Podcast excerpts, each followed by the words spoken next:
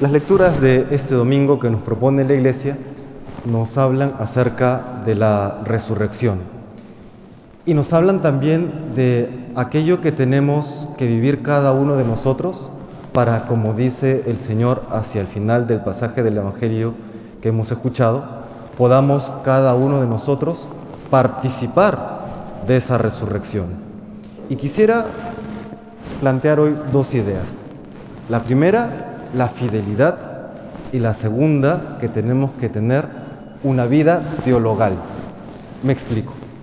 Primero, la fidelidad.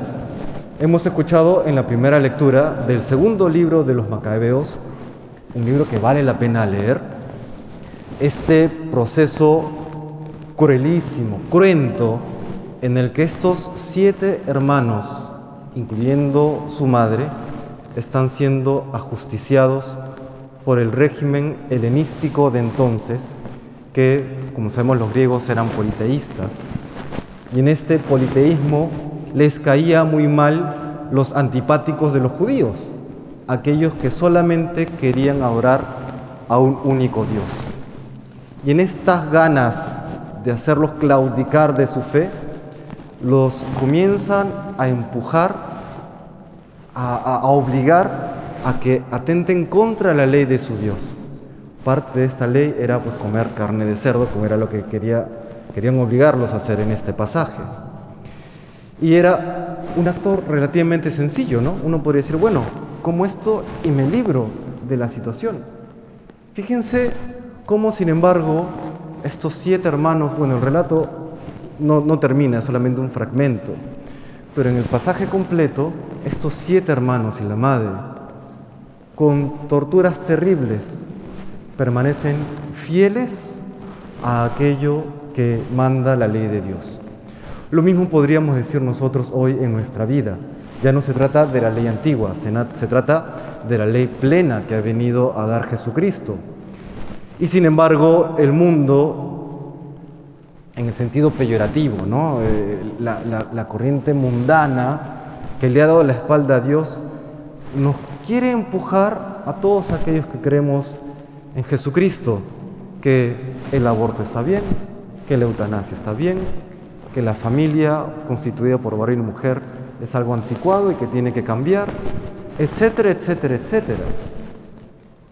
Comienzan a tratar de, a través de esta batalla cultural, de normalizar aquello que sabemos que ofende a Dios y atenta contra el propio ser humano, en aras de la libertad, en aras de lo que sea. ¿Estaremos nosotros dispuestos a ser fieles incluso hasta las últimas consecuencias? Hay que serlo. No resulta fácil, pero hay que serlo. El Papa Francisco decía que la fidelidad es la debilidad bien acompañada. Y es cierto, porque no es que somos fieles por nuestra propia fortaleza, somos fieles porque nos dejamos acompañar y sostener por Dios en medio de nuestra debilidad. La fidelidad es, es, la debilidad bien acompañada, acompañada por Dios, por supuesto. Entonces, para ser fieles en esta circunstancia que nos está tocando vivir, que es cada vez más agresiva, es cada vez más agresiva. Yo recuerdo el año 2015 que salió el primer reportaje en, un, estos noticieros dominicales sobre la supuesta injusticia de aquellos que se encuentran atrapados en el cuerpo equivocado que no pueden cambiar su DNI según su autopercepción. Y en ese entonces, 2015, estamos hablando de siete años atrás, nos parecía tan raro, uno decía, pero ¿esto qué es? Y sin embargo hoy ya se plantea como derecho. Incluso uno habla con los más jóvenes y, resultamos pues dinosaurios, ¿no? Aquellos que se plantean, aquellos que planteamos el orden natural. Y es porque hay todo un combate cultural que, bueno, que no es el propósito de la homilía, pero que habrá que también estar dispuestos a, en medio de un entorno contrario a nuestra fe, a permanecer fieles. ¿Y fieles para qué? Fieles porque estamos llamados a esa vida eterna, a esa resurrección de la cual nos habla hoy el Señor. Y es, hermanos, una de las características fundamentales a tener siempre presente respecto de la autenticidad de la vida cristiana. Y no solamente de la vida cristiana, sino también de la doctrina cristiana. Tiene que ser teologal. ¿A qué me refiero cuando digo teologal? Teologal es que nos lleva a Dios, que nos lleva a lo eterno, que apunta a lo trascendente, que no se queda solamente en esta vida terrena, que no digo que hay que hacer algo para mejorar las condiciones de vida, claro que sí, pero el fin de la vida cristiana, hermanos, no es quedarnos solamente en lo terreno, es teologal, apunta siempre al cielo, por eso una forma de vida cristiana, que se quede solamente en el reciclar, que solamente se quede en el amemos a los animalitos, que se quede solamente en cuidemos la ecología, que no digo que esté mal, todo eso está muy bien, pero si se olvida de apuntar al cielo, ha dejado de ser fiel a Cristo. Y tenemos que apuntar siempre al cielo, porque nos damos cuenta, la vida es caduca, la vida es caduca, pero en ese cielo donde no lo podían, los, los saduceos que, debaten con Jesús en este pasaje del Evangelio, que no creían en la resurrección porque su imaginación no les, no les daba, no, no, no se daban cuenta, ¿cómo puede ser esto de la resurrección? Parece un absurdo. Y es que es verdad, desde el punto de vista solamente humano, la resurrección es inconcebible. Es supera la capacidad humana. Entonces creemos en la resurrección no porque podamos proyectarlo intelectualmente, creemos en la resurrección porque es Dios mismo quien en su palabra nos dice que existe la resurrección, que hay una vida eterna a la que apuntamos, en la que ya no habrá matrimonio, ¿por qué? Porque ya no será necesario, porque la unión en el amor será tan perfecto entre todos que el matrimonio de alguna manera sobrará, porque no podemos pensar que algo bueno no esté en el cielo, lo bueno será plenificado en el cielo, será llevado a su máxima y más perfecta expresión. Eso, hermanos, es el cielo. Entonces, ¿por qué somos fieles? Somos fieles por amor a Dios y somos fieles para llegar al cielo. Pero eso no parece que estamos siendo fieles por conveniencia. No, porque ¿qué es el cielo? El cielo es vivir eternamente amando a Dios llamando al prójimo.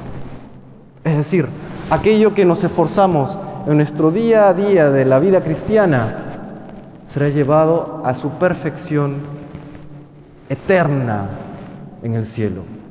No amamos a Dios para llegar al cielo, es amamos a Dios para seguirle amando en el cielo.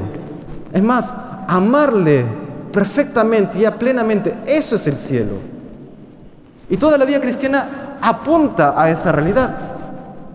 Y desde esa perspectiva, todo lo demás, por más terrible que pueda parecer en esta vida, es nada, es polvo, es nada que se lo lleve el viento.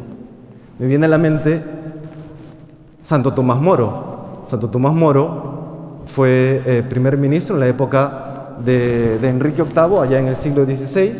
Enrique VIII es el que inicia este cisma con la iglesia de Inglaterra, la iglesia anglicana, porque le dio el antojo de divorciarse y casarse con otra. Santo Tomás Moro se le opone, era una persona de gran prestigio, y el rey Enrique VIII le decía, si tú Tomás, que era primer ministro, abogado, ¿no? abogado santo, ojo, si se puede, ¿no? decía, decía, si tú Tomás me das, me das el visto bueno, toda Inglaterra te va a hacer caso y te va a seguir y Tomás Moro, que vale la pena, hay una película buenísima que vale la pena ver, Un hombre para la eternidad. Quizá la producción no sea como hoy, ¿no? En esos efectos súper HD, eh, ¿no? Hoy, pero los diálogos, madre mía, qué buenos diálogos, vale la pena ver, Un hombre para la eternidad. Bueno, Santo Tomás Moro utiliza toda su inteligencia para torear al, al rey sin darle, sin darle el gusto y sin embargo al final por una traición y por una mentira termina siendo sentenciado a muerte. Y en esa circunstancia que ya lo iban a decapitar, el que era un hombre para la eternidad, como dice el título de esta película, tenía varios hijos, entre ellos el más pequeño estaba pues, se entiende, destrozado emocionalmente porque veía a su papá que iba a ser ejecutado. Y cuando está por subir ya al cadalso, le dice, le dice Tomás Moro, se despide de él, le dice, sé fuerte, hijo, mío, tú sabes que te amo. Y cuando está por subir, hace un gesto que, que, que nos hace caer de espaldas, ¿no? Cuenta un chiste. Le dice al verdugo, señor verdugo, porque estaba enmarrocado, ¿no? Señor verdugo, me ayuda a subir al cadalso, que ya para bajar me las arreglo solo, ¿no? Era como decirle a su hijo, hijo mío, esto no es el fin de todo, es solamente el inicio. Es una puerta un poco fea, pero es la puerta que conduce a la vida. Y con esa esperanza debe vivir el cristiano. Y con esa fortaleza debe vivir el cristiano. Porque sabe que no está hecho para este mundo, es hecho para el cielo. Y por eso, hermanos, el día de hoy, especialmente, le pedimos al Señor que nos ayude a tener una vida teologal, una vida para la eternidad. Y que en esa conciencia de ser eternos podamos ser fieles y algún día, con su gracia, por su misericordia, llegar al cielo. Que el Señor nos conceda esto que anhelan nuestros corazones. Que Dios nos bendiga.